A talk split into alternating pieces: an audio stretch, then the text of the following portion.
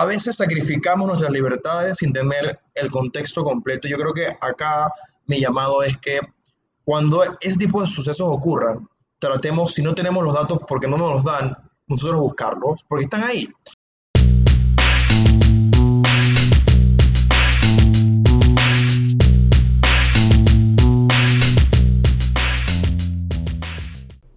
Bienvenidos a otro episodio de La Quinta Pata, donde las miradas al techo cobran sentido. Y en el episodio de hoy vamos a hablar acerca de las políticas públicas, desde qué son, cómo se miden, quién las hace, por qué las hacen y cuáles son las implicaciones de las mismas.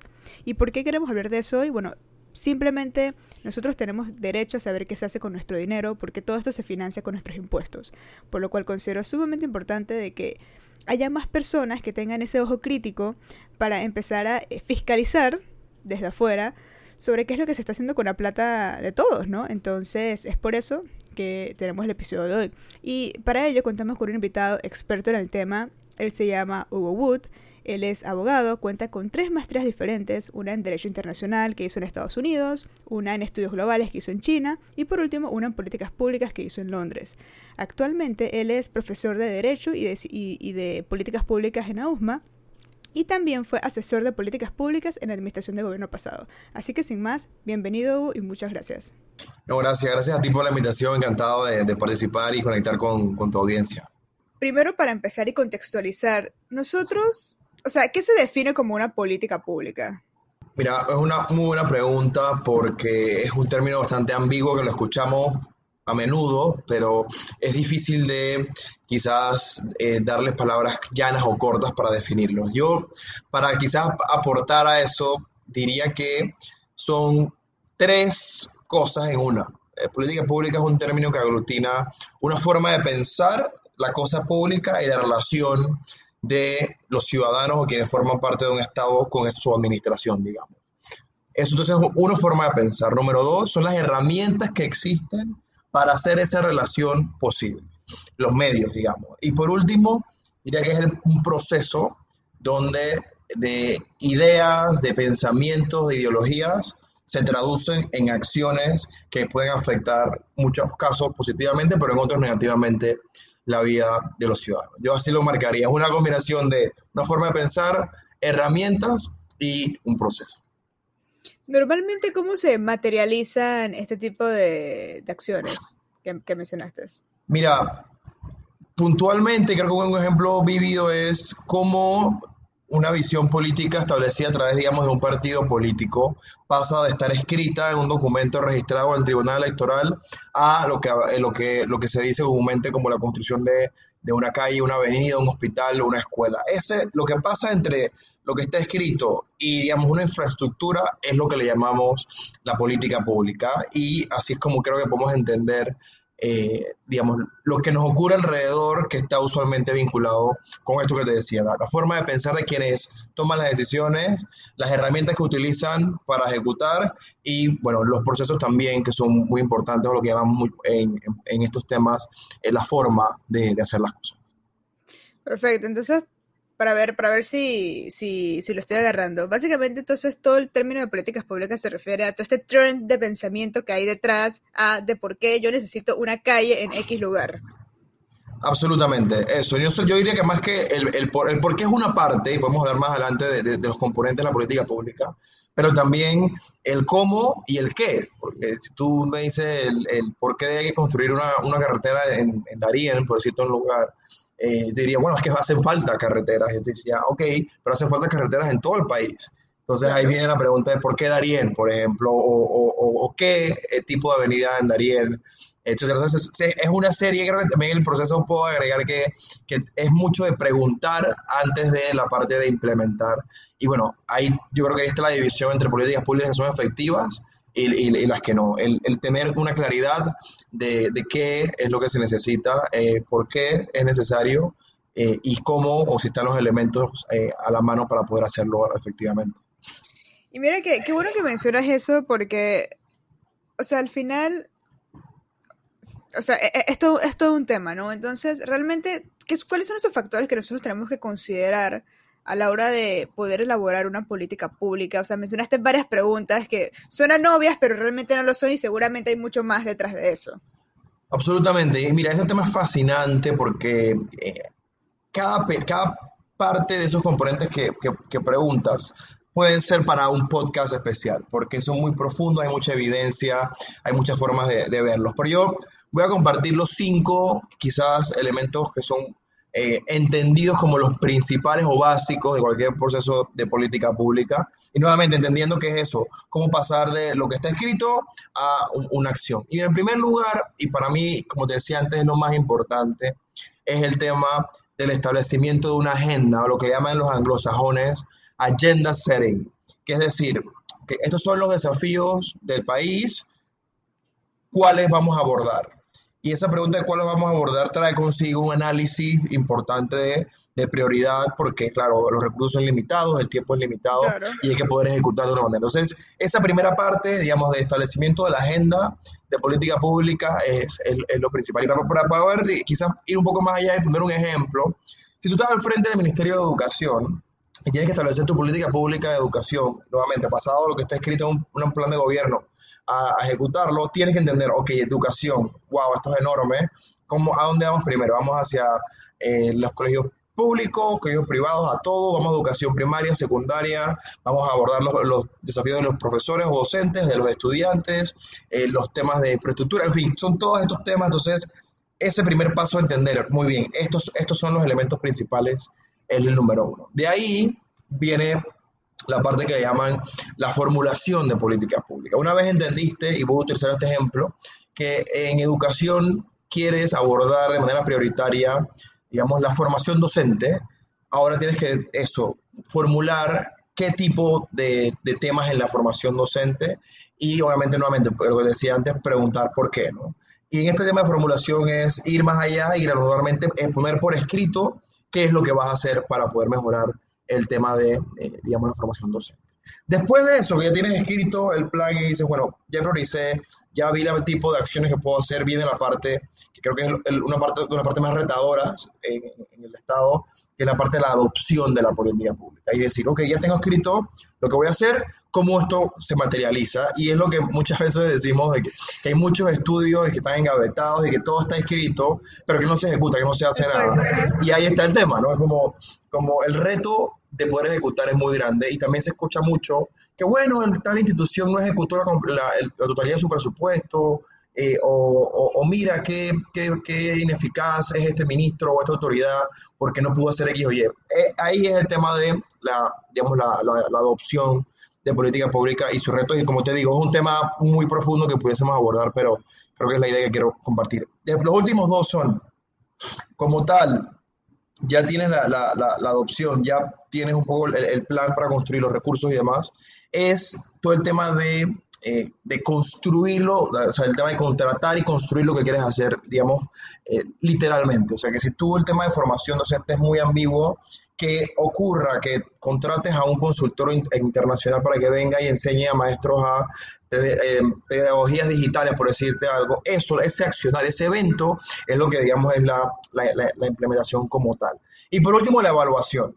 Es decir, bueno, eh, de los docentes que habían, que no estaban formados en pedagogía digital en este momento, ¿qué, qué, qué tanto impactó esta política pública, este plan de formación eh, internacional, digamos? Entonces, ese proceso eh, también es fundamental y muchas veces no se hace y, y simplemente por la premura de, de, los gobiernos de pasar de administración a administración eh, quieren cortar la cinta de algo, por ejemplo, lo vimos con el puente centenario, por ejemplo, y se acabó y no, no se sabe si realmente los millones que se invirtieron fueron efectivos, necesarios, etc. Entonces, resumiendo, establecimiento de agenda, formulación de la política pública, adopción de la política pública, implementación o ejecución y la evaluación serían los procesos que, que forman parte de, esto. Estamos resolviendo un, un, digamos, un problema, un problema eh, cualquiera donde obviamente hay, hay, hay, un problema, valga la redundancia, voy a ver cómo lo puedo resolver, lo resuelvo y voy a ver si lo que hice funcionó o no funcionó. De todos estos puntos, ¿cuál tú dirías que, bueno, ya, yo creo que lo mencionaste, que el más retador es específicamente la implementación, pero ahí yo pienso que aparte de eso también que la evaluación es algo, o sea, al menos acá en, en, Panamá es lo que no veo mucho, de si es algo funcionó o no funcionó. Eh, en otros países, o sea, ¿qué hacen? O no sé si hay como algún buen ejemplo de países donde realmente estos sí tienen un sistema como súper claro para evaluar si algo funcionó o no funcionó. Creo que has dado en el clavo en que, en que usted, la, la palabra retador. Y yo, yo iría un poco más allá, diría que más que retador es una parte que cuestiona lo que tú haces. ¿sabes? Cuando tú te planteas un proceso robusto de evaluación, estás dispuesto, estás abierto a ser vulnerable por, por una acción que hiciste. En este caso, en gobierno, creo que es, notorio que esto a, nuestro gobierno no les gusta ser criticados o, o, que se les diga que hicieron algo, algo medio negativo, algo mal. Entonces, agregaría que más que retador, también hay una carencia de voluntad de evaluar las políticas públicas o las acciones gubernamentales por esto, que hay un tema también de comportamiento de nuestras autoridades, por un lado, y también los ciudadanos que no exigimos eh, cuentas o la famosa rendición de cuentas, que es parte de este tema de, de, medición. Y para ir a tu pregunta, mira, más, más, que, más que ejemplos exitosos de países, me, me gustaría compartirte digamos, los, los, elementos, los elementos básicos de esa medición o esa evaluación que se debe hacer a toda política pública. Y, y son, mira, son, son, son cuatro elementos principales. Uno, ¿qué tan eficiente fue esa acción o esa política pública que se determinó? Y esa eficiencia se mide en elementos cuantitativos y cualitativos. Y volviendo al ejemplo que usábamos de, de docentes. En esto, en, la eficiencia pudiésemos medir. Vale, contratamos a estos consultores que nos costaron 100 millones de dólares, por decir un número, y entrenamos a 20 mil docentes. Poder medir el conocimiento de los docentes previa, previo a la capacitación y post capacitación es algo que te puede decir de manera cuantitativa cuántos pasaron un examen, digamos, estandarizado sobre eh, las referencias que que se dieron en ese curso. Eso es el tema, digamos, cual, cuantitativo. Lo cualitativo es poder, a través de encuestas, por ejemplo, medir si los estudiantes están verdaderamente teniendo una experiencia más positiva en educación. Entonces es eso, la, la, calidad de la enseñanza medida a través de, en este caso, encuestas, por así decirlo. Entonces eso es lo que podemos llamar la eficiencia. En segundo lugar es eh, la eficacia, ¿no? Si la medida adoptada fue eh, eso, positiva o negativa. Hay veces que en vez de que profesores adopten, en este caso, herramientas digitales para enseñar, lo que hacen es que, eh, digamos, eh, confunden y mezclan su conocimiento anterior y en vez de mejorar, hasta pueden echar para atrás. Entonces, si eso es así, la eficacia de la política pública no ha sido buena.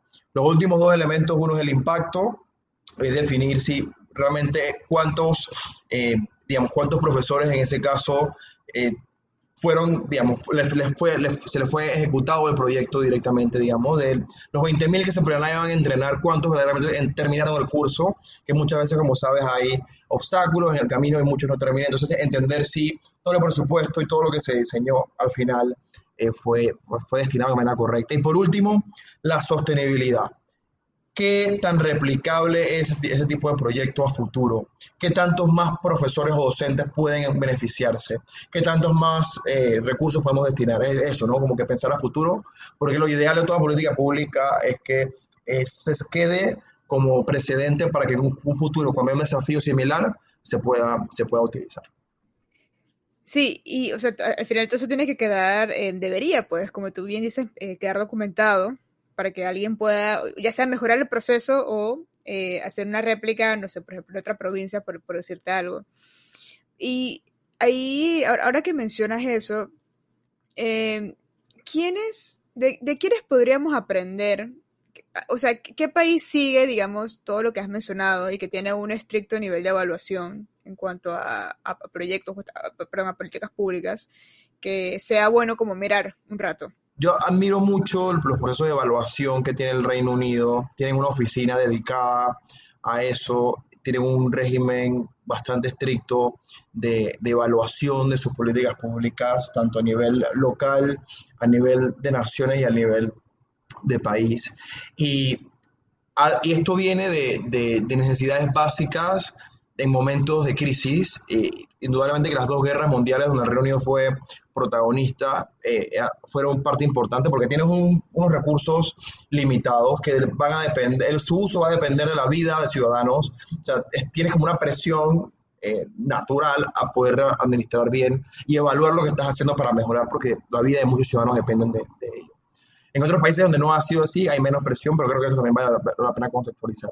Y un ejemplo puntual que eh, puedo compartir es, el eh, Reino Unido en el siglo XIX tenía un problema muy profundo de calidad de agua y eh, principalmente en Londres había una, una, dependencia constante de lo, de lo que daba el río Thames, el río Támesis, que era como la fuente de agua de, de la ciudad y ciertos, ciertas, ciertas comunidades de la ciudad, ciertos barrios estaban recibiendo agua contaminada y otros no. Y los, los, las autoridades no entendían por qué una, una parte y otra parte no. Y, y, dieron y trataron, y dieron y dieron con teorías, teorías, teorías, y nada, nada pegaba, ninguna política pública que implementaban tenía resultados, era, era eficaz. Hasta que comenzaron a evaluar las muestras de su política pública y dijeron, ok, lo que hicimos en este barrio eh, funcionó porque el agua sigue siendo eh, saludable y en esta no. ¿Por qué? Y fueron afinando, afinando, afinando hasta que entendieron que no era que había ningún eh, producto, nada que estaba contaminando el agua directamente, sino que era, sencilla, era sencillamente un tema de estructura de las tuberías y cómo había un proceso donde ciertos, ciertas áreas tenían tuberías que eh, tenían un material contaminado. Entonces, esa, esa, esa, capacidad de ir, venir, entender eh, lo que llaman iteración es parte fundamental de ese proceso de política pública que, por ejemplo, un país como el Reino Unido tiene. Y tú ves cuando hay estos debates en el Parlamento que hablan mucho de esto. Es un, es un tema constante de cuando se invierte en algo, cuando el país decide ir a participar en una guerra, eso, medir el impacto, por qué el país tiene que ir. Y esa, esa narrativa es fundamental en, países como estos donde, donde eh, las instituciones son sólidas por un lado, y también hay como una capacidad instalada en los ciudadanos de entender que, que eso, que tienen que, rendir, tienen que rendir cuentas y ellos demandan por, por políticas mejores. Entonces, creo que países como esos, eh, y por eso digo, los países que forman parte de la OCDE, tienen todo un proceso de adaptación de políticas públicas que los hace formar parte de la OCDE y uno de ellos es que adopten medidas, oficinas, recursos destinados a la evaluación de su política pública. Y ahí para mí está la diferencia o, eh, radica gran parte de, la explicación de por qué esos países están a la vanguardia en muchos sectores de la sociedad. Claro, entonces, eh, si lo que estoy entendiendo, más que un ejemplo, por ejemplo, o sea, valga la redundancia, de que ellos tengan una oficina que se dedique solamente a esto. Eh, realmente es más que nada que allá existe una presión grandísima por parte de los ciudadanos para una para rendición de cuentas. Mira, hablábamos de, la voluntad política. Para mí eso también es un tema de voluntad, eh, porque como decíamos, esto no es sexy para ningún político, un partido, e invertir o, dar tiempo a medirse, a evaluarse. O sea, prefieren ver cómo invierten y cómo usan recursos para eh, captar votos o, ser más populares. ¿no? Entonces, la capacidad no viene natural o orgánica del político o de la autoridad, así que hay que instalarla. Entonces, si me preguntas, si antes de pensar en la oficina, hay que generar un poco de conciencia de la importancia que nos den eh, una rendición de cuentas clara de, por qué se, utiliza el dinero y la eficacia de esas inversiones eh, en el largo plazo. Y podemos hablar de ejemplos. Para mí, eh, yo soy un gran promotor e impulsor de las oportunidades en educación para poder reducir las brechas de desigualdad. Sin embargo, soy un gran detractor del concepto de la beca universal porque yo, y me gustaría que los oyentes, si alguno conoce, que lo comparta, pero al sol de hoy no hay ningún estudio robusto de ni del IFARU, del Ministerio de Educación, del Estado en general, que te indique que todos los millones que nos gastamos mes a mes en la beca universal han redundado directamente en reducir la deserción escolar, que ese era el objetivo. Entonces, ahí digo, pudiésemos abordar mucho en eso y todas las herramientas que hay para poder hacer ese análisis, pero es lamentable que algo donde se va parte, gran parte de nuestro presupuesto no sepamos si ha sido efectivo o no. Y así como ese, mucho más.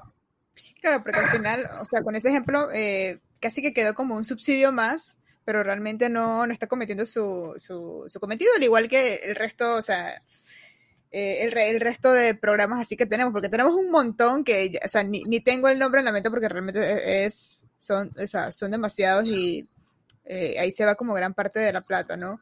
Eh, ¿Cómo logramos eso? ¿Cómo logramos exigir esa presión eh, para tener rendición de cuentas si no existe la voluntad política? Porque obviamente yo sé que la, yo sé que una de las respuestas es por supuesto educación, pero cuando estamos hablando de educación, estamos hablando de un proceso que no es mañana, no es en tres años ni en cinco. ¿Hay alguna, hay, alguna otra manera que podamos complementar? Porque claramente estos, estos son problemas que no pueden esperar a 10 años para que se resuelvan. Porque, por ejemplo, ahorita en el, en el contexto en que estamos bajo la pandemia, eh, absolutamente todos los gobiernos del mundo están o sea, soltando una cantidad de dinero, invirtiendo una cantidad enorme de dinero, ya sea en, en, en, ¿cómo se llama? En ayudas sociales que dan, en infraestructura, o sea, se está yendo un montón de plata que no sabemos si esa vaina va a funcionar o no va a funcionar. Entonces, eh, ahora más que nunca se hace importante eh, tener como esa, esa docencia, pero no, o sea, esto no va a ser la última pandemia, vamos a tener otro, otras crisis y yo creo que todo el mundo está sacando eh, dinero de sus cuentas de ahorro que tienen los gobiernos, entonces al final la deuda sigue subiendo y es como, ¿cómo podemos tratar de, exigir eso sin esperar un cambio educativo? Porque eh, la plata se acaba. Ahorita estamos, cada segundo que pasa yo creo nos estamos endeudando más, específicamente ya en Panamá, por todo lo que está pasando en la crisis. Obviamente hay acciones que son sumamente necesarias, pero no sé, ¿qué, qué, qué podríamos hacer en ese caso? Mira, has dado el clavo y vamos a, vamos a ir a lo específico con este ejemplo que has dado de la deuda panameña. Panamá es un país que no tiene banco central, por lo cual la posibilidad de imprimir dinero para poder eso, inyectar algún tipo de, eh, digamos, de, moneda en la economía, o sea, no, no, ocurre, por lo cual somos uno de los pocos países del mundo donde verdaderamente ese flujo de importaciones, exportaciones de bienes y servicios es lo que hace la economía, digamos, la, real, o sea, no hay un elemento adicional y por eso es que el PIB, como se mide en Panamá, tiene un elemento eh, diferenciador porque no hay gasto público eh, desde la deuda entonces, eso me gustaría contextualizarlo para ir al, ejemplo que das. Hay evidencia que indica que las personas se mueven al cambio cuando la evidencia que tienen a su, a su haber es prominente, que es que cuando lo veas digas, wow, ¿cómo esto está ocurriendo? O cómo así. Entonces, si algo está ocurriendo, por ejemplo, en esta administración, eh, y que se ha dicho mucho, es lo de la opacidad o la falta de transparencia en el uso de los recursos. Y a mí me parece inaudito que hasta, eh, a, este momento todavía no sepamos en qué se está destinando los 5 mil millones de dólares y más que se está asumiendo en deuda y que, por ejemplo, se le pide sacrificios de eh, salarios o de remuneración a las personas del sector privado, pero los funcionarios públicos no tienen ningún tipo de sacrificio. Entonces hay todo un tema de inconsistencia que genera falta de confianza. Entonces, creo que la acumulación de elementos hace que se nuble un poco el accionar y hay todo esto en, ciencias del comportamiento, que es una área muy, muy fascinante para entender cómo las personas se comportan de una manera u otra, en este caso, de que se muevan a participar o no, indican que naturalmente los seres humanos no tenemos la capacidad instalada de manifestarnos y cambiar el status quo.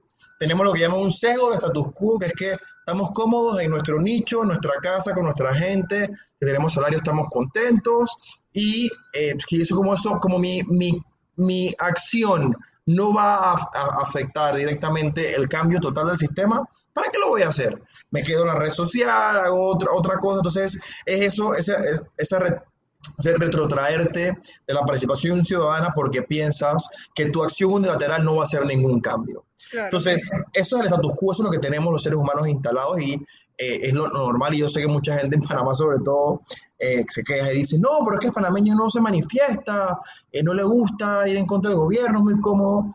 Y yo diría: Sí, es que no solamente el panameño, en términos generales, es así, solo que hay otros lugares donde tú puedes ver manifestaciones en Chile, en Líbano, otros países que tú dices: Wow, la gente está manifestando la primavera árabe pero desconoces el contexto y el nivel de presión que tiene la ciudadanía para llegar a eso.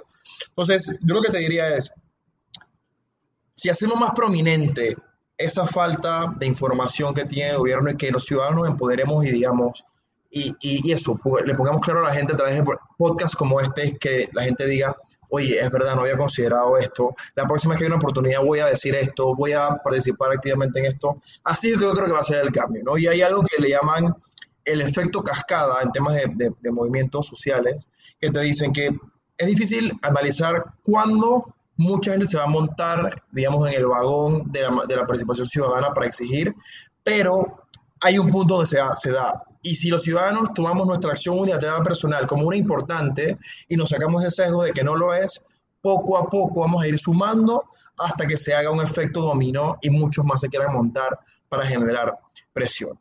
Y en Panamá ha sido efectivo, hemos detenido propuestas de cambios constitucionales. El año pasado, cuando se intentó cambiar la constitución con eh, propuestas que, que, no eran para nada positivas, se hizo, se logró, se detuvo y está. Pero yo creo que esa ha sido como la tónica, ¿no? Agruparnos y posicionarnos para detener algo, no necesariamente para, para proponer o que se haga algo. En este caso, estamos buscando que se abran los libros y que se nos muestre por qué se hacen las cosas como se hacen. Y eso requiere quizás eh, un nivel mayor de, de, prominencia y claridad, pero bueno, yo, yo creo que trabajos como este y mucho trabajo investigativo que se está haciendo en Panamá últimamente va a ayudar a que, a que las personas por lo menos consideren la, la, posibilidad de involucrarse más para que las autoridades se tomen esto en serio, porque de otra manera no, no tienen los incentivos para hacerlo. O sea, y mira que también, o sea, creo que has dado también a, en, el clavo porque realmente cuando uno escucha dice que hay que manifestarnos o, o sea, hay que, digamos, unirnos y alzar la voz, lo primero que uno piensa es, lo que nos estás diciendo es que hay que salir a la calle, romper todo y exigir, ¿no? Y no necesariamente es eso. Obviamente, a ver, no voy a negar que eso es una manera que obviamente no estoy eh, patrocinando, simplemente digo que eh, está, claro que obviamente una protesta súper violenta ha sido eh, un método para conseguir varias cosas en toda la historia de la humanidad. Pero precisamente en este tiempo que estamos tenemos muchas herramientas. Yo sé que eh, una de las grandes críticas es, es que te quedas en Twitter, es que te quedas, no sé, en Instagram y de ahí la cosa no sale, pero en verdad hay, mucha gente que al final logra ser persuadida por lo que lee eh, en Internet. Entonces, yo también creo que vale la pena usar, sea cual sea la herramienta que tienes, para darte a, darte, darte a conocer, ¿no? Con que una persona ya se empieza a hacer como estas preguntas, ya es todo un logro y tienes un efecto dominó, digo que eventual, e, evidentemente, pues dependiendo de la situación es más rápido, ¿no? De qué tan caótico sea el asunto. O sea, por ejemplo, en este momento yo creo que en este momento estamos en un eh, momento caótico porque se está quemando muchísimo dinero. Creo que en estos días vi la noticia que sacaron unos 20 millones de el fondo de ahorros. ¿Para qué fue? No sé. Eh, creo que para comprar insumos médicos, creo que esa fue la justificación, pero no hubo como algo más allá eh, de eso. Entonces e, es sumamente preocupante porque tú ves, eh, estoy generando más deuda, estoy sacando de mis ahorros, eh, la economía, o sea, no hay un, no hay un plan económico eh, claro de qué va a pasar luego de esto, hay muchísima incertidumbre. Eh, eh, en el país, bueno, más que allá en el país, sino en el mundo. Entonces es una situación grave que yo me imagino que pues, si, si en algún momento van a pasar estas cosas son en momentos como este.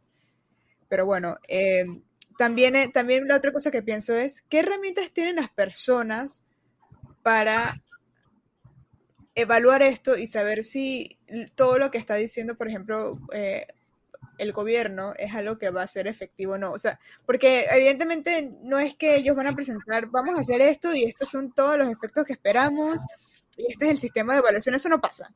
Si pasa en otro país, buenísimo, pero acá en Panamá eso no pasa. Entonces, ¿qué preguntas nosotros pudiéramos hacer, digamos, de una manera rápida para ver si, hey, eh, vamos a gastar 20 millones en comprar insumos médicos, es una buena idea o es una mala idea? Es por poner un ejemplo. Evidentemente en este momento es una, generalmente es una buena idea, por porque se está usando, pero no sé. Eh, por ejemplo, lo de los alquileres de los carros, de los famosos carros estos. ¿Cómo, ¿Cómo yo sé si eso realmente es una buena idea o no es una buena idea más allá de, de, porque obviamente decir que es que no es el momento para hacer un alquiler de carros porque estamos en pandemia, sí, obviamente es cierto, pero es algo que va mucho más allá de eso. ¿Cómo yo sé si eso es bueno o, es malo? ¿Qué, qué puedo hacer? ¿Qué, ¿Qué, preguntas me puedo hacer? Mira, una muy buena pregunta y creo que es una herramienta puntual que le podemos dar a, a, a los oyentes. Mira, para mí hay, hay un entendimiento principal antes de ir a las preguntas y es que los seres humanos tenemos una capacidad limitada para recibir, absorber información, analizarla y poder tener un tipo de, posicionamiento al respecto. Y aquí me gusta traer esta, este análisis que, que hacen eh, psicólogos del comportamiento que dicen que el cerebro ha sido, está diseñado para funcionar de la misma manera desde que se creó, digamos, el Homo sapiens y eso no ha, cambiado muy poco. Pero los mecanismos de información, de relacionamiento, de, cómo, cómo asumimos la información, sí ha cambiado diametralmente de no saber leer, escribir y utilizar elementos rudimentarias a la tecnología y que con tu cara puedas abrir un teléfono y toda una eh, ola de información a tu, a tu disposición. Eso el cerebro no se ha podido adaptar aún y el ser humano le cuesta poder, digamos, compartir su información, su, potencial en distintos frentes. Entonces yo te digo, tú estás trabajando, tienes un trabajo, estás, tienes estrés, tienes familia, tienes responsabilidades y de repente te encuentras con una noticia que dice la alquiler de los carros.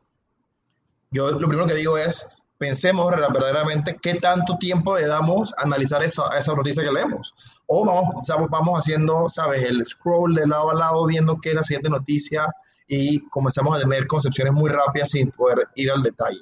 Entonces, mi primer punto a esa pregunta es que entendamos y reconozcamos como seres humanos, reconozcamos como seres humanos que tenemos una limitación cognitiva para asumir información y poder procesarla. Entonces, en base a esa limitación cognitiva, creo que tenemos que ser honestos con nosotros mismos y decir, bueno, la tengo, ¿cómo puedo hacer, ya que quiero manifestarme, quiero enterarme más cuando recibe este tipo de información? Y aquí es donde creo que lo que, lo que preguntas tiene mucha relevancia. Y aquí comparto cuatro preguntas que para mí son fundamentales que yo me hago cada vez que veo este tipo de noticias y que muchas veces me frustra porque cuando me las hago no tienen respuesta. Esa es la mayoría de las veces. Y las preguntas son, uno, ¿qué tan relevante eso es? La relevancia va de nuevo con lo que hablábamos antes, en ese proceso de entendimiento de todo el universo de acciones que tú puedas hacer, ¿por qué esa? ¿Por qué esa y por qué en este momento? Esa es la pregunta, como la relevancia de la acción en, la coyuntura, no en el contexto determinado. Lo segundo es, oye, ¿cuál es la evidencia que respalda esa agenda, esa, en esa contratación, en ese ejemplo? ¿Por qué tenemos que contratar ese número de carros? Eh, ¿Por qué tienen que ser este tipo de carros que la mayoría tiene una especificidad que, son 4x4, etcétera. Entonces, eso, ¿cómo está la evidencia que me diga que esta contratación es necesaria? Y eh, eso, entender más información más allá que simplemente el, headline, como le llaman. En tercer lugar, ¿cómo se mide eso? ¿Cómo medimos que esa compra de, autos es verdaderamente efectiva? Eh, ¿cómo nos, cómo, ¿Qué nos dice la administración pública? Es las veces que lo utilizan los funcionarios, cuántos funcionarios pueden utilizar los autos, qué tipo de emisiones hacen, ver en el, en el año de contratación cuántas misiones efectivamente se hicieron, generar expectativas que te digan que el uso del auto vaya a cumplir un objetivo o no. No simplemente decir necesitamos 200 autos y punto. O sea, el, el, auto como tal eh, no simplemente estaba ahí para hacer una función y ya, cumple objetivos y eso tenemos que, tenemos que poder eh, medirlo si se cumplieron los objetivos o no, para que cuando se tenga que contratar nuevamente, sepamos si contratamos más, contratamos menos, contratamos otra marca, contratamos otro tipo de auto, etcétera, etcétera, etcétera, lo que hablamos anteriormente de la sostenibilidad de la política pública.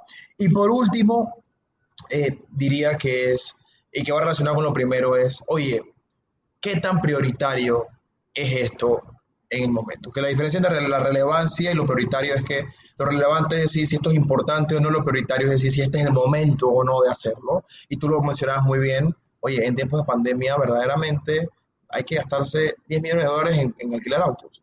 verdaderamente los funcionarios no pueden mantener los autos que tienen ahora o buscar los autos que ya no están usando, porque muchos funcionarios no, no pueden salir de sus casas. O sea, los próximos dos años no podemos hacer una estructura nueva para movilizarnos sin tener que contratar 10 millones. Ahí está la pregunta. Entonces, eso yo diría que enmarcado y en resumidas cuentas, relevancia, si hay evidencia, medición y prioridad. Claro, y, como tú bien dices, es demasiado importante tener la historia completa porque que, la, historia cambiaría un montón si te dijeran que sí, son 10 millones de carros, o sea, 10 millones para alquilar eh, una flota de carros porque ahí vamos a transportar a los médicos para, no sé, una comarca, para atender, o sea, por poner un ejemplo, ¿no? Pero si tú tienes como ya la historia completa, ya ahí la cosa cambia porque puede ser que al final el objetivo, lo que se quiere lograr, no sea tan malo nada, pues. pero digo, es la falta de los detalles, ¿no? Y, mira, es un buen ejemplo porque yo cuando escuché la justificación de las autoridades de por qué la compra era importante y algunas de estas preguntas, o por qué era relevante, la fuente de su explicación era que es que el mantenimiento, y que nos ahorramos el mantenimiento y es muy costoso para el Estado administrar los autos. Y eso no puede ser el centro de una respuesta. Eso es una variable del componente de alquilar o comprar, pero no es la fuente de definir qué tan relevante es el auto. O sea, ese es, el, ese es el tema central. Entonces, eso ese tipo de respuestas te da a entender que estos procesos de política pública que hablamos no existen en la evaluación o una determinación de, de ese tipo de compras. Y es lo, lo preocupante desde el punto de vista macro, pero lo vemos desde el punto de vista micro, porque bueno, estamos viendo, como bien dijiste, dinero que es necesario en este momento más que nunca, eh, gastado en algo que no, que no necesariamente es, lo más relevante. Y será ir un poco más allá. Como esto no nos toca directamente a nosotros, o sea, esto no le cambia la vida a las personas quizás que nos escuchan, porque claro, es un gasto público y tal. Quizás nos molestamos, nos indignamos y pasamos la página el día siguiente.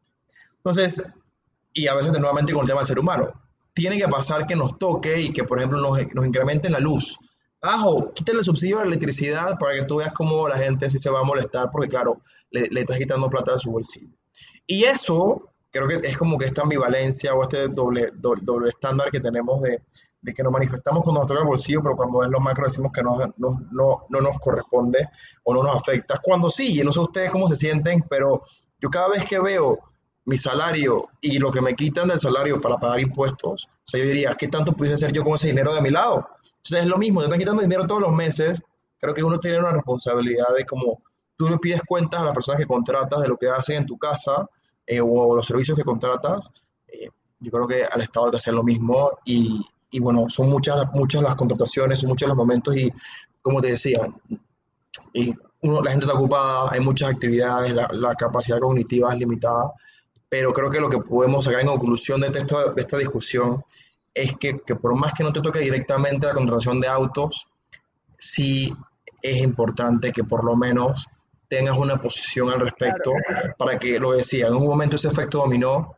va, va a poder hacer algún cambio y bueno, ya se ha, se ha, logrado en muchos aspectos. Entonces, bueno, creo que es válida esa, esa, no sé, ese paréntesis como para contextualizar eso que para mí creo que es muy relevante. Y eso, y eso es algo sumamente importante, eh, solamente para dar también un, poco de contexto a un oyente por si no es de Panamá. El ejemplo que estábamos utilizando es que hace unos, unos días salió una noticia de que el gobierno iba a hacer una compra, creo que por 10 millones. Sí. Una, una, contratación, perdón, para alquilar eh, una nueva flota de, de, carros y entonces estuvo todo el tema, ¿por qué los compran en vez de alquilarlos? Perdón, ¿por qué los alquilan en vez de, en vez de comprarlos? Porque ahora, o sea, fue todo un, un, drama, ¿no? Ese, ese, es el ejemplo que estábamos usando para contextualizar por si alguien no, no es de. Ahora, dicho con todo lo que has mencionado, eh, eh, o sea, tienes toda la razón. Si, si mañana celebra, no sé, el ministro de Finanzas, es que miren, saben que para pagar todo esto que estamos haciendo ahorita, vamos a tener que subir el, eh, el impuesto a, a, a, las compras del TBMS de un 7 que es hoy a un 15. O sea, ahí te puedo asegurar que toda la Santa Costera se llena de gente protestando sin distanciamiento social, con mascarilla, sin mascarilla, porque obviamente le tocas el bolsillo, pero la realidad es que eso no va a pasar, eh, no en esta administración, porque, o sea, Panamá la verdad es que ha gozado de una muy buena posición y, digamos, mucha, mucha autoridad para pedir eh, préstamos, pero cuando haya que pagarlos, alguien lo va a tener que hacer.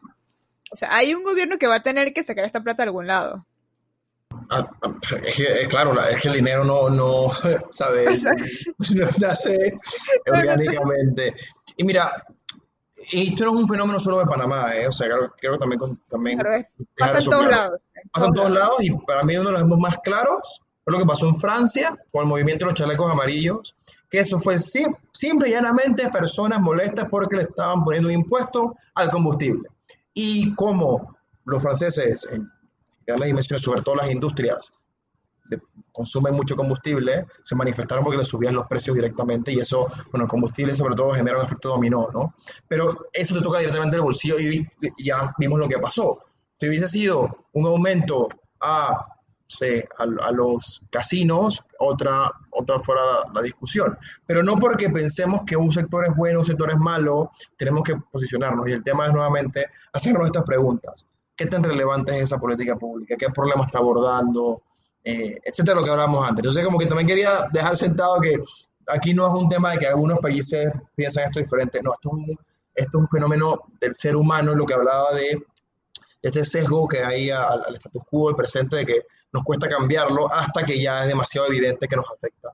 Eh, pero yo creo que a nadie le gustaría que te afecte tanto hasta tener un cambio. Y para mí, de los ejemplos, digamos, del otro lado, no tan positivo de algo como esto, es lo que ha sucedido en Venezuela, donde hay claros visos de, de, un Estado fallido que no puede generar políticas públicas efectivas porque no tiene ni credibilidad, ni recursos, etcétera. Y pasó eso por el silencio de mucha gente buena que no se manifestó, que pensaba que eso no era con ellos, hasta que, bueno, se salió de control. Y es lo que yo siempre digo, como que Venezuela, el caso de Venezuela no está tan lejano de los nuestros porque hay características parecidas donde hay autoritarismo, donde se abrogan capacidades fuera del marco de la ley, donde hay opacidad, etcétera. Y si vemos esos elementos son, son alarmas, ¿no? Son alarmas que deben rondar en nuestra cabeza y, y que deben hacernos participar más. Y nuevamente pensando que cada ser humano es necesario para hacer un efecto dominó que pueda cambiar las cosas. Claro, sí, porque hoy en día estamos gobernados eh, mediante decretos. Hay un decretos ilegales. Que dentro decreto, no, mañana sale, solo salen las mujeres, otro día los hombres por decreto, o sea, es eh, delicado. ¿eh? Si me permite ahora que dices eso, mira, ese es una, un gran ejemplo para poder hablar del tema de la evidencia, eh, lo que llaman los anglosajones evidence-based policy, políticas públicas basadas en evidencia, que es un término que se vino desarrollando al final del siglo XX para ir más allá en todo este proceso de política pública que, dice básicamente el concepto es, solamente puedes hacer lo que la evidencia te indique. Si hay una evidencia en términos generales que te diga, para mejorar los índices de participación de estudiantes en escuelas o reducir la deserción, esto, esto, esto es el camino, esos son tipos de políticas, se ha hecho en estos países así, este es el presupuesto, que tengas un estudio que te justifique tu acción. Si eso no existe, no puedes actuar. Pues eso va más allá de este concepto de que los funcionarios públicos solo pueden hacer lo que les dicta la ley y los ciudadanos podemos hacer todo lo que la ley no nos prohíba. Entonces, ese concepto general, digamos, eh, de, de, relaciones civiles pasa un poco más allá con el tema de la evidencia en temas de administración pública. Y en pandemia, se ha desnudado las carencias que tenemos en eso, la elaboración de política pública, porque se han tomado medidas que nos afectan directamente, pero que nuevamente al sol de hoy no hemos visto evidencia que diga que realmente el virus, ¿sabes? Hubo algún tipo de manejo de contagio efectivo por el tema del sexo o por el tema de los toques de queda, etcétera. Y seguimos en esto, bueno, ya se está flexibilizando, pero eso es otro, ¿por qué flexibilizar ahora? Dijeron al final el tema de, no, que es que el RT, que la disponibilidad de salas y tal, ahora como elementos para tomar la decisión. Y eso me parece hasta cierto punto respetable desde el punto de vista, desde el punto de, vista de salud pública, salud pública, pero antes de eso, todas las medidas que hicieron no las respaldaron con un tipo de criterios como eso. Claro.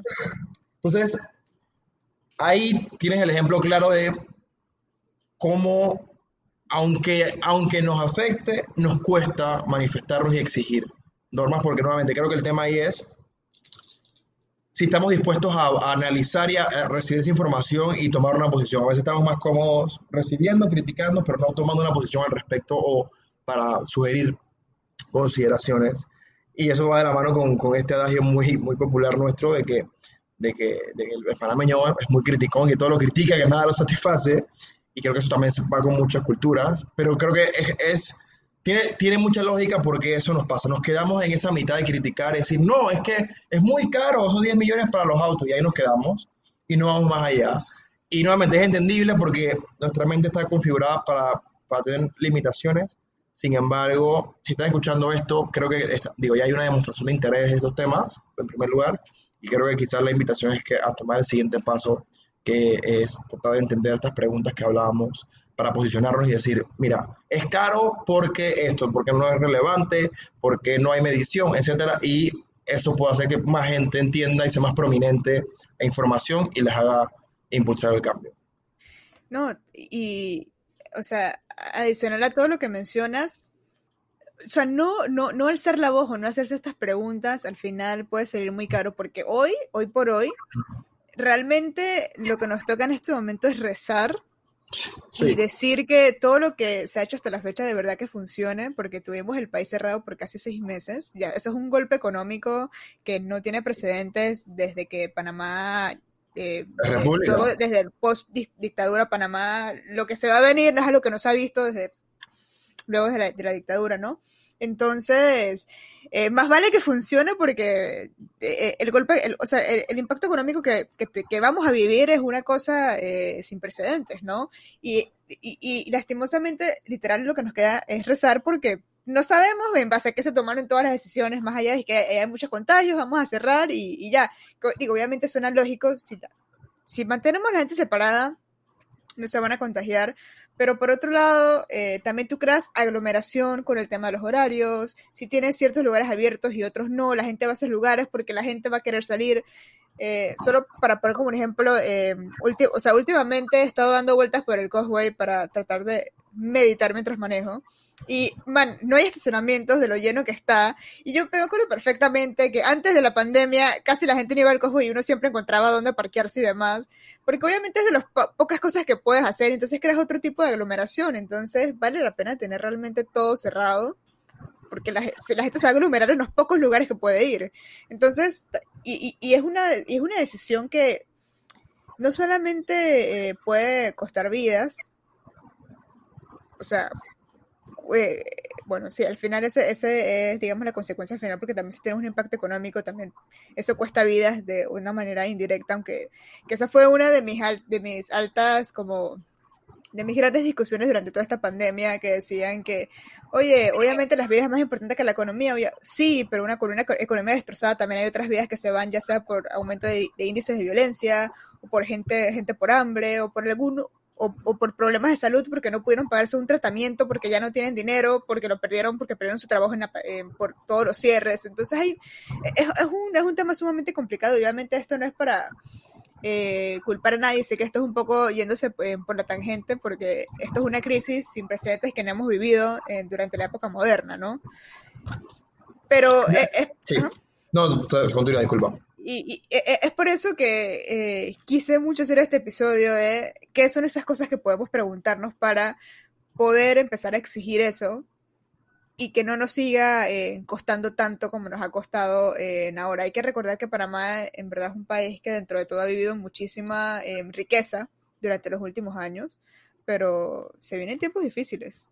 Se vienen tiempos difíciles y, y mira, estaba, estaba acordándome de, las diferencias que hay filosóficas en, en, medio de la pandemia, ¿no? Y, y, por ejemplo, como te contaba, viví hace, hace poco en, Reino Unido y, pude vivir todo el tema de la pandemia en, en, este país.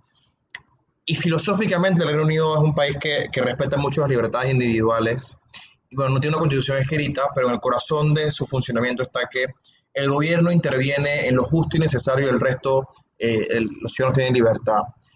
Por lo que la mayoría de las acciones en tiempos de pandemia, en momentos donde Reino estaba entre los cinco países con mayor número de contagios en el mundo, en la mayor, digamos, en la, mayor, el mayor nivel de coerción o de, o, de, o de implementación de normas del gobierno estuvo en limitar el número de personas en espacios públicos, las medidas que hemos visto. Pero, por ejemplo, nunca han exigido el uso obligatorio de tapabocas o mascarillas.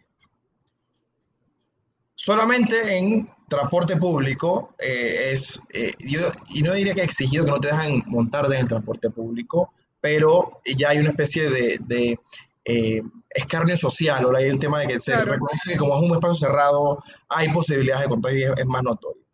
Pero eso me, me, hacía pensar, y que, oye, ¿por qué ese Reino Unido lo ha podido controlar y después de, de tres meses ya o sea, me tocó vivir que casi la nueva normalidad era casi la normalidad con muy corriente antes de la pandemia, donde la gente iba a los bares, restaurantes y se ha vivido el verano de manera bastante, eh, creo que eh, normal comparada con, con, lo que era anteriormente. Y cuando regreso a Panamá, veo todo lo contrario, veo veo una filosofía del gobierno autoritario, eh, veo a la policía cada día, eh, ¿sabes?, tomando acción y veo el tema de que si un chef se lo llevan y las personas molestas, que a la otra, que le ponen una multa a uno, pero no al otro. Entonces el tema de el nivel de participación del Estado en este tipo de situaciones. Y filosóficamente están completamente separados, ¿no? Una que respete las libertades a más no poder y otra que no, que aproveche este momento para incidir lo más que pueda en restringir las libertades. Y eso me lleva al punto de que quizás una herramienta también puntual que podemos utilizar es eh, que nos den información que sea prominente, que sea directa que nos, para explicarnos por qué tenemos que restringir nuestra libertad. Si somos personas que no, que no nos gusta el tapabocas, que no, no nos queremos poner y nos obligan, más vale que esa obligación venga acompañada de una justificación muy robusta, muy sólida, y en Panamá yo no la he visto, por ejemplo. Y en muchos países de América Latina tampoco las he visto. Y si yo te pregunto, le pregunto, ¿cuánto, cuánto, cuánto porcentaje de reducción de posibilidad de contagio hay al ponerse una tapaboca? Gran parte de las personas, personas quizás no sepan, no sepan un porcentaje si es 10, si es 20, si es 50, si es 80%. La evidencia indica que el contagio sin tapaboca está, ah, digamos, en términos generales, entre un 13 y 17%. El tapaboca lo que hace es que lo reduce un 10% a 3% a que no haya tipo de contagio. Pero no es 100%, hay un 10% de probabilidad de donde se reduce el, el contagio. Entonces la pregunta es, si tú supieras que es 10% menos lo que te vas a contagiar por utilizar la tapaboca, estás dispuesto a eh, sacrificar tu libertad individual.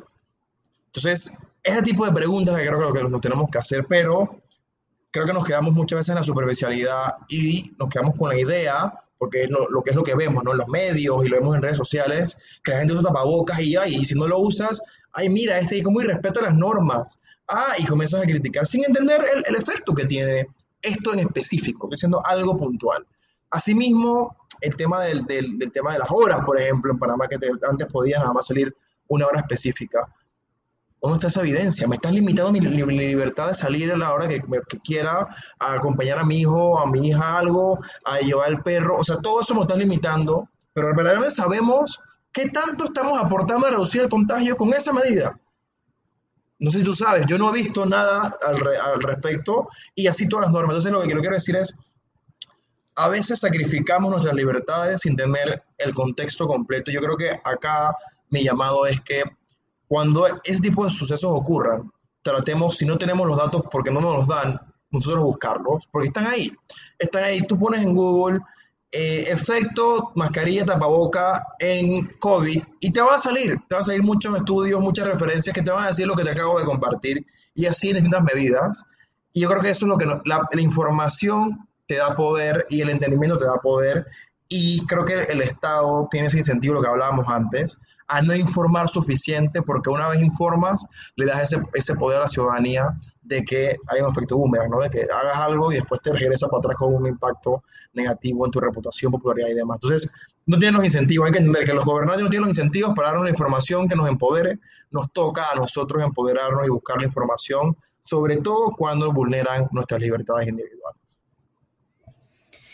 No, y, de hecho, o sea, es cierto, es cierto lo, eh, lo, del tapabocas. De hecho, yo no sabía lo del 10%, pensé que era más, pensé que realmente te protegía más.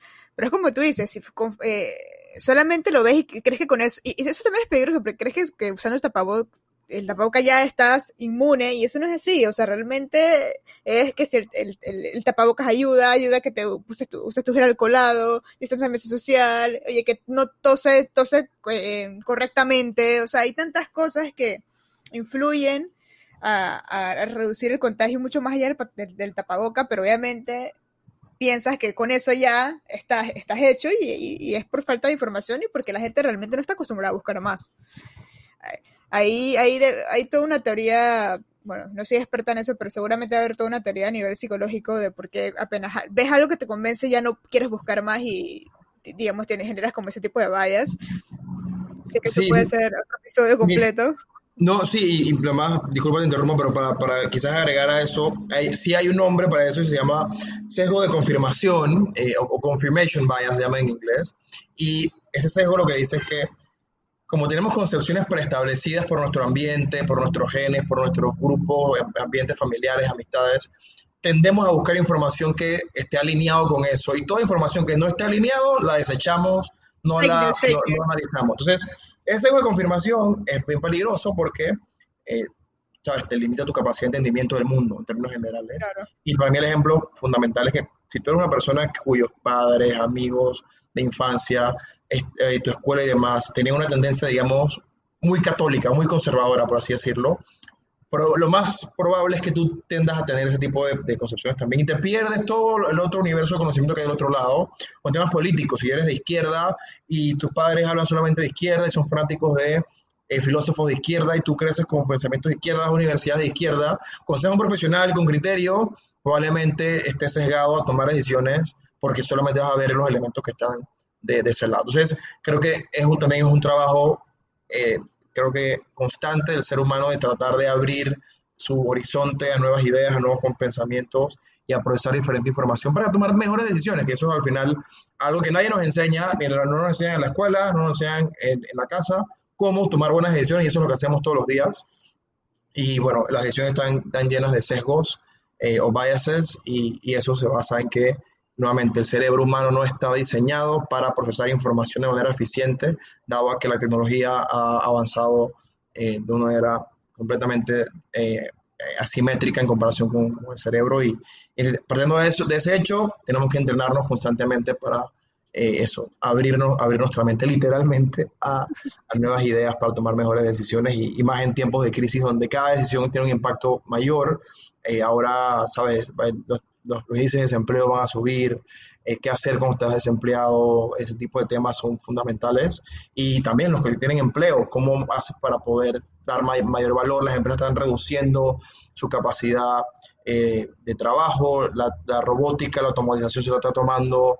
Eh, el, mundo del empleo, está todo este tema del, gran reinicio de la sociedad y cómo vamos a tener esta relación entre el ambiente y los seres humanos y demás. Todos estos elementos eh, están pasando un tiempo turbulento y, bueno, creo que, tenemos que también entender cómo nosotros internamente podemos ser parte de, esos cambios, pero eso, que sean positivos, porque eso, cada acción en tiempos de crisis tiene un impacto, una consecuencia eh, más significativa.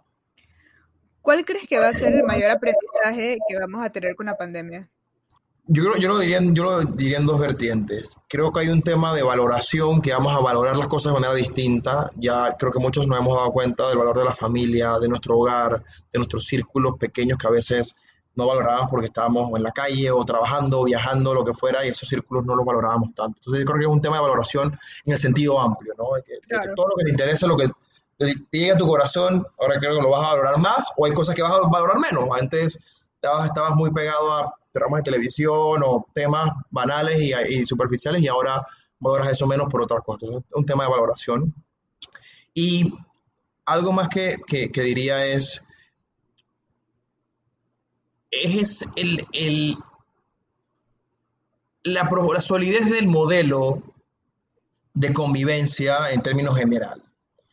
Como antes necesitábamos muchas veces el contacto físico para hacer o dejar hacer cosas y ahora eso, la concepción ha cambiado, ahora no tanto, ya hay muchos trabajos que han, decidido pasarse completamente a virtual, trabajo en casa y el teletrabajo está tomando un rol principal. Entonces ese, ese modelo de convivencia, eh, tanto personal, laboral, de la política, del Estado, todo esto está cambiando y para mí el aprendizaje es uno como que internalizar eso, que por ejemplo yo soy una persona que me considero muy social y que me gusta estar con la gente y, eso, y, y, ahora estoy como aprendiendo a que eso tiene sus ventajas, desventajas y antes lo tomaba por sentado.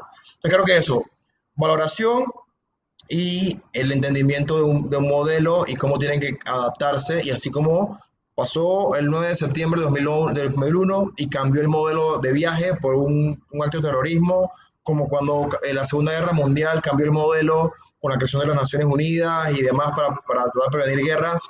Momentos eh, como estos cambian los, digamos, los modelos. Yo creo que eso es un aprendizaje que, que, bueno, nos va a tocar a nosotros, porque no es que va a haber una institución que nos va a decir cómo hacer el modelo, o nos va a enseñar a valorar nuestras familias, o nuestro, lo, que nos, lo que nos toca el corazón, sino que va a apelar sobre todo a nosotros, a que entendamos eso, lo que valoramos, lo que nos importa, y también cómo, cómo somos parte de ese modelo de sociedad eh, que, que, que, nos, que, nos, que, nos, sea cómodo y que, no, que consideremos positivo.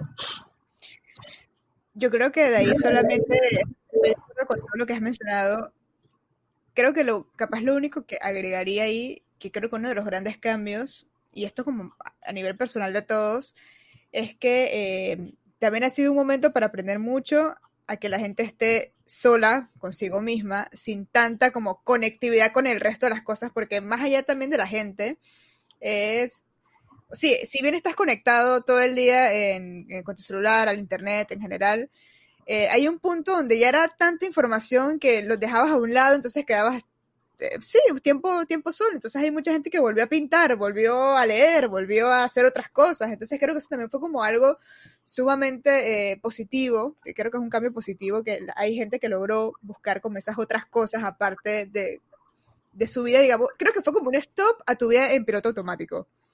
Fue un big stop todo esto de la pandemia, como que estos seis meses fue un stop a mi vida y hay gente que le fue bien, hay gente que le fue mal, pero eh, creo que eso va a generar cambios importantes, yo diría como pues a, a modo de comportamiento a nivel psicológico.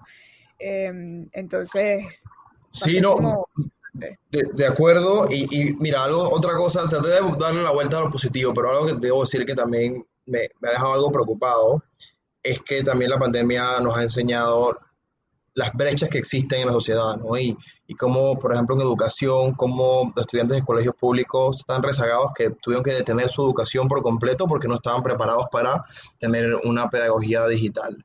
Cuando los colegios privados y los estudiantes, sobre todo de, de digamos, de colegios más caros de la capital, sí tienen toda la metodología instalada y fue simplemente tomar una decisión y cambiar y no, no se han detenido sus clases. Entonces, y como eso mucho, ¿no? Muchos sectores. Entonces, creo que país como Panamá, que es desigual, eh, tan desigual, número 6 en el mundo en desigualdad, eh, también como que la pandemia nos ha, nos, nos ha hecho muy prominente eso, ¿no? De, de todo la, el grupo de personas que se ven afectadas. Y para mí lo que más me duele es gente que no decide su situación socioeconómica, como los jóvenes, los, los estudiantes, no deciden quiénes son sus padres, a qué escuelas van, eh, en los material que reciben educación. Todos son elementos que no deciden, ellos simplemente tienen que actuar y por un elemento que tampoco, que tampoco deciden como la pandemia, están deteniendo su desarrollo y eso puede, ¿sabes?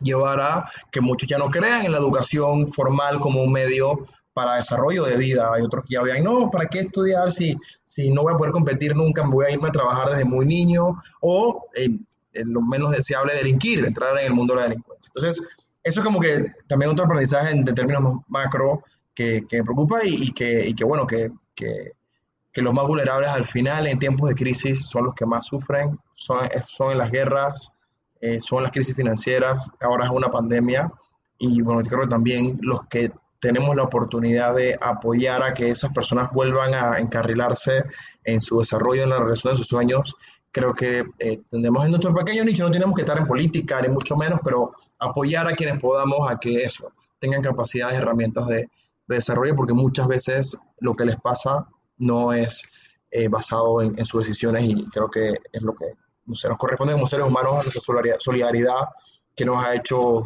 subsistir como especie y bueno, ahora en este momento eh, creo que es aún más prominente, ¿no? Importante.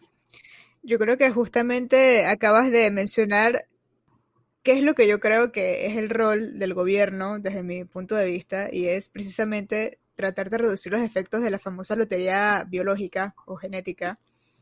Eh, porque tú bien mencionaste, tú no decides dónde naces, quiénes son tus padres, no decides nada de eso. Y no puede ser que esos sean factores tan relevantes sobre todo lo que va a ser el resto de tu vida. A ver, ob ob obviamente por el simplemente, por simple biología hay cosas que, que no se pueden cambiar, pero eh, si naces en una familia rica o en una familia pobre, eso no debería ser un impedimento para poder tener acceso a las herramientas para tú luego decidir, digamos, tu propio eh, destino.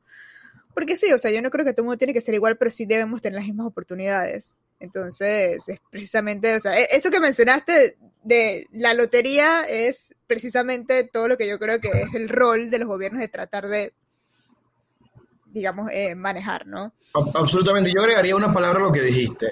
Yo agregaría la palabra acceso a oportunidades, porque es, yo diría, es utópico que todos tengamos las mismas oportunidades en términos eh, digamos, obstáculos. Pero que tengamos el acceso que si, no decidimos, todos decidimos estudiar ingeniería naval, que haya accesos para poder hacerlo, o por lo menos herramientas para poder hacerlo. Para mí ahí es donde está el, rol del Estado. Quería eh, quizás también aprovechar para, para, para compartir algo que, que, creo que es relevante eh, en el sentido de que, y volviendo al tema política pública, de que a veces pensamos la acción desde la coerción. ¿Y cómo, cómo, cómo, cómo defino esto? Si te estacionas mal, ¿qué pasa? Te multan. Entonces, la respuesta a una acción es un castigo.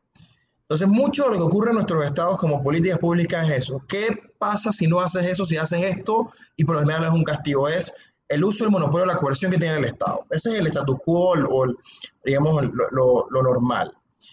Mi propuesta es algo que a mí me ha, fascinado mucho el, el, mundo de la política pública, es la economía del comportamiento, la ciencia del comportamiento y todo lo que sea detrás de esta teoría de, en vez de pensar al individuo como un ente coercitivo que puedes eh, modelar su comportamiento a través del castigo, cómo puedes modelar su comportamiento de manera orgánica, que la persona se dé cuenta de que, una, que su actividad, que su acción es negativa o positiva y que la haga o la deje de hacer. Y para mí eso, castigar que gente se mal, es castigar una problemática de que el Estado no ha podido proveer suficientes estacionamientos para que la gente pueda aparcarse no necesariamente vas a detener que la gente estacione mal con, una multa porque en la fuente del comportamiento es que tú quieres estar cerca del lugar donde vas a, vas a, hacer alguna actividad y si no es suficiente eh, estacionamiento y necesitas hacerlo por temas de condiciones de discapacidad, por X, Y, Z razón, tú tienes que abordar esa fuente de comportamiento y es, oye, la persona quizás estaciona mal, no porque necesariamente quiera, puede que no esté muy claro la señal de que no se puede estacionar. Puede que pienses que los parquímetros no funcionan, que es lo que pasa mucho en Panamá, que hay parquímetros en muchos lugares, pero como no funcionan, las personas no se acuerdan y hay veces que sí funcionan. Y te quedas con tu multa porque, bueno, esa falta de confianza credibilidad. Y así hay otros elementos que forman parte, otras barreras que forman parte de un comportamiento ciudadano. Y ahí creo que también es algo bueno que como que analicemos nuestra, nuestra relación con el Estado, lo que muchas veces es así, que si que excedemos la velocidad nos multan, pero no sé si nos hemos, hemos, hemos considerado, pensado si los excesos de velocidad deben existir. Hay ciudades en Alemania donde tú puedes manejar en autopista a 200 kilómetros por hora y no pasa nada. O sea, no hay exceso de velocidad como tal. Confías en que el ciudadano pueda tomar la decisión porque ningún ciudadano va a querer chocarse, obviamente. Entonces, ¿cómo modelar? Digo, hay, esto eso es muy debatible, pero lo que, como ejemplo, lo que quiero hacer es que hay una forma distinta de poder ver la política pública, no solamente desde la coerción y del castigo, hay una forma también que es más interna de tratar de decirle al ciudadano que se dé cuenta por sí mismo, que haga o no haga cosas para que cumpla sus metas y no vulnere las de los demás. Y bueno, es una ciencia también que va, o sea, da para otra conversación completamente distinta porque es un mundo fascinante, pero, pero sí es bueno querer compartirlo porque es un mundo que casualmente no forma parte de la narrativa política eh, o, de política pública en, América Latina en su conjunto. Hay algunos países como Argentina, México que lo han estado desarrollando, pero en grandes rasgos esto no, no, no, está funcionando y, en otros países sí. Y nada más para terminar, un ejemplo concreto. En el, en el aeropuerto de Ámsterdam, Schiphol, que es uno de los aeropuertos más transitados del mundo, hay un problema porque los varones iban a los eh, lavabos o los baños y eh, apuntaban fuera del urinal y había un problema de eso, de mal olor, de insalubridad en los baños. Eh, porque bueno, hay muchas culturas hay gente que bueno, está complicada, está con el teléfono, está, quién sabe, simplemente apuntaban fuera del urinal. Y ese era un problema que le generaba gasto adicional a la administración del aeropuerto y ellos dijeron, ¿cómo hacemos para abordar esto? Le ponemos un cartel que diga, vamos a multar a las personas que hagan eso, que, que, estemos haciéndolo, o vamos a entender cuál es la fuente de, comportamiento. Y entendieron que eso, es que la gente está ocupada o está pensando en otras cosas y que los varones para orinar no, tienen que hacer mucho esfuerzo y simplemente apuntan, tienen que apuntar y ya está. Entonces, ¿qué hicieron? Dijeron, vamos a tratar de ayudarlos a entender orgánicamente que tienen que apuntar dentro. ¿Qué hicieron? Pusieron unas pequeñas etiquetas de eh, moscas o abejas dentro del urinal para que tú, sabes, cognitivamente, sin pensarlo, quieras cumplir el objetivo de apuntar a eso y, sabes, quitar la mosca de ahí. Y eso hizo un efecto del 80% medido en presupuesto que tuvieron que otorgar a materiales de limpieza y demás para poder eh, mantener el área limpia, solamente por poner etiquetas en algo barato, algo sencillo, pero algo que cambió el comportamiento de la gente y redujo la inversión pública, en este caso en el aeropuerto. Entonces, eso, en vez de poner, y tú lo ves acá muchas veces, cuando vas a los baños, que ves carteles que dicen, eh, favor, apunte adentro, si no tal cosa, o es esto, ¿no? Como que estas normas establecidas que, apuntan al castigo y que no modelan el comportamiento. Entonces, nada más, quería decir como ese ejemplo, que bueno, puede ser muy banal, es muy sencillo, hay muchos más en términos de salud, en temas de manejo de impuestos, hacer que la gente pague más impuestos orgánicamente, entienda por qué pagar impuestos es bueno, en temas de manejo de desechos ambientales o de reciclaje, todo un tema de ayudar a la gente a entender cómo tomar mejores decisiones. Y bueno, creo que es algo que también es, importante que, que, que, tu audiencia conozca y que, bueno, eh, quiera ver un poquito más allá porque eh, ofrece muchas soluciones a todos estos problemas que hemos, o desafíos que hemos conversado eh, en, esta, en este podcast. Mira que, o sea, sé que es un ejemplo, como tú dices, sencillo, pero me pareció genial. O sea, yo no tenía ni idea, pero hace, hace, creo que todo el sentido del mundo. Cuando trato como de, obviamente, como de meter como algo de mente, ¿no? O sea, creo que está genial ese ejemplo. Y mira que, o sea, yo también eh, parto mucho en que la mayoría de las personas no tienen malas intenciones. Entonces, o sea, como tú dices, no es que la gente se quiera parquear mal, no es que la gente quiera orinar afuera, no es que la gente, de hecho, no es que la gente quiera necesariamente ir a robar o hacer algo, pero ¿qué es lo que los lleva a hacer ese tipo de situaciones, a, ese tipo de acciones, pues? Entonces, eh, definitivamente eso es como un episodio entero porque es realmente un tema fascinante y por eso creo que cuando estábamos hablando de ¿Cuáles son esas, eh, esos factores para tomar en cuenta a la hora de hacer una, política pública? Em, ejecutar es un reto, evaluar es un reto, pero también definir la problemática real. El primer punto, sí. O sea, es posiblemente lo más importante porque muchas veces estamos tratando de resolver un, problema sin entender realmente qué es lo que causa ese problema. Y yo creo que ese ejemplo lo literal lo eh, ilustra perfectamente bien.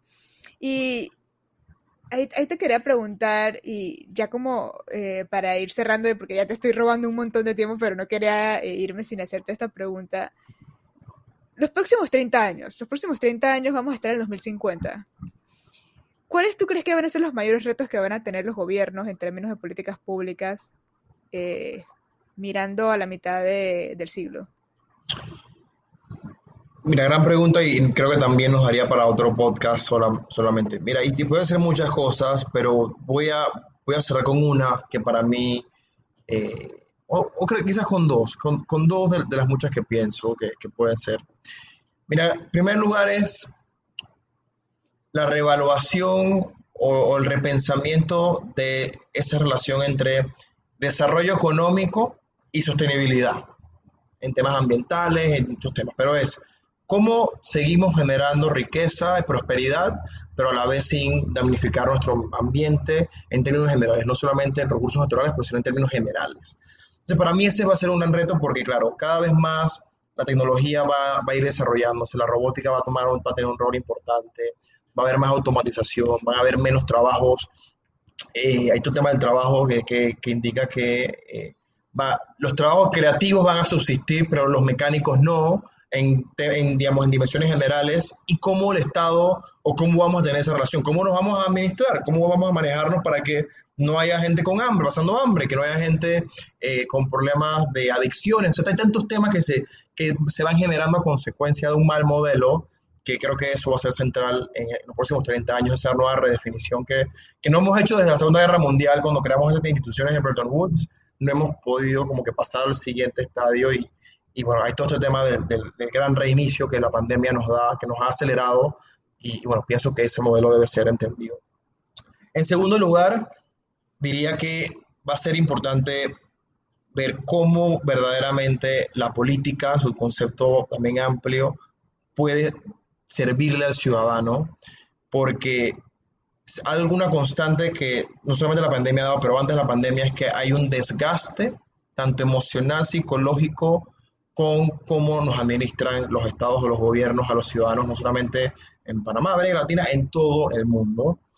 Y el riesgo que hay que ser el modelo tradicional del, Estado que, que, decaiga puede traer consigo eh, anarquía, puede traer consigo una incidencia mayor de narcotráfico, de actividades ilícitas que van a ir en contra del desarrollo humano. Entonces, poder redefinir o refundar lo que yo llamaría eso, la política del futuro, la nueva política, va a ser importante porque eh, no hemos encontrado mejor manera de organizarnos eh, como sociedad que a través de una figura como el Estado, que al final del día es nuestra invención, una idea que creamos el ser, que creó el ser humano, así como los derechos humanos, todo esto son ideas nuestras que las pusimos afuera, no las creímos, no las la compramos y existen por eso. Y como existen, pueden dejar de existir. Y pienso que eso, ese, desde el punto de vista macro, va a ser fundamental para que podamos subsistir como especie. Hay algunos que indican que, por ejemplo, las redes sociales eh, van a tener un rol importante en, en, en, ir hacia un lado, hacia el otro, y cómo agendas se pueden movilizar, porque la gente eso, no tiene capacidad cognitiva de entender información y, y vota de una manera o, o compra de una manera, etc. Pero en grandes rasgos, para mí eso, que la política como concepto pueda encontrar un camino para servirle a las necesidades de la gente hacerlo bien, va a ser un gran reto porque el modelo se ha desgastado y eh, cada vez que pasa una elección, él tiene una esperanza y esa, esa esperanza eh, tiende a ser vulnerada y eso tiene un, límite. O sea, y hay límites eh, donde hemos visto terminan en dictaduras, terminan en estados fallidos y creo que no queremos a nivel planetario que eso no suceda, pero a nivel también local tengo que pensarlo y, bueno, creo que en esos dos también elementos puedo dejarlos como, como temas que creo que van a ser centrales en esa redefinición de nuestro mundo eh, en los próximos 30 años.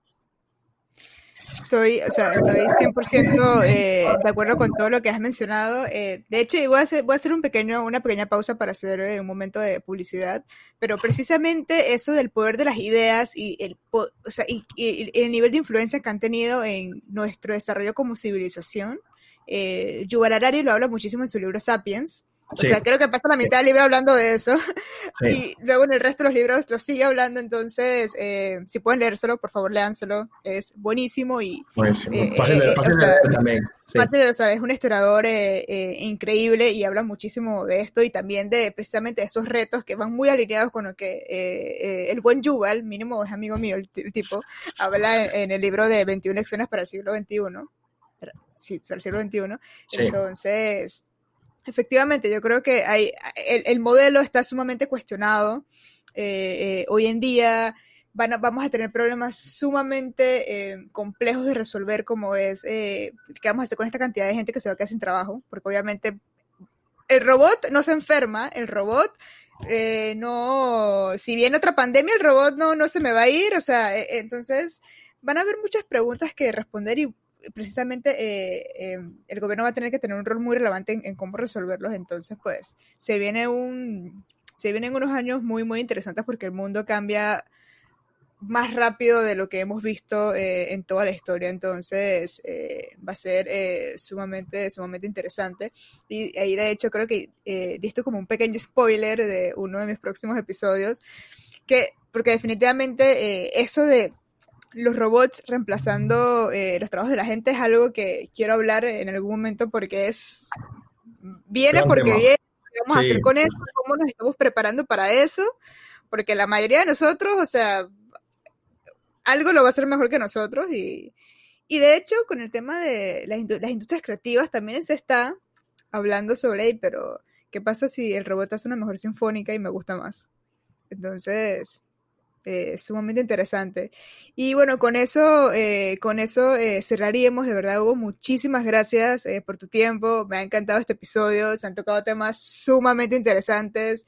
evidentemente creo que está más que claro que quiero volver a, tener el programa y porque creo que lo de economía del comportamiento es lo que podemos hablar muchísimo y pues sí. nada, por, muchísimas, muchísimas gracias. No, gracias a ti por la oportunidad, por el espacio, por esta iniciativa. Me, encanta que, estés poniendo estos temas en, contexto y bueno, a todos los oyentes que les, recomiendo que sigan escuchándolo, La Quinta Pata, lo máximo. Y, bueno, yo encantado por, la oportunidad y siempre queda a disposición para, para, para compartir lo que consideres relevante. Muchísimas gracias por escuchar el episodio de hoy. Recuerden que pueden visitarnos en conlaquintapata.com o en Instagram arroba conlaquintapata. Así que sin más me despido y hasta el próximo episodio.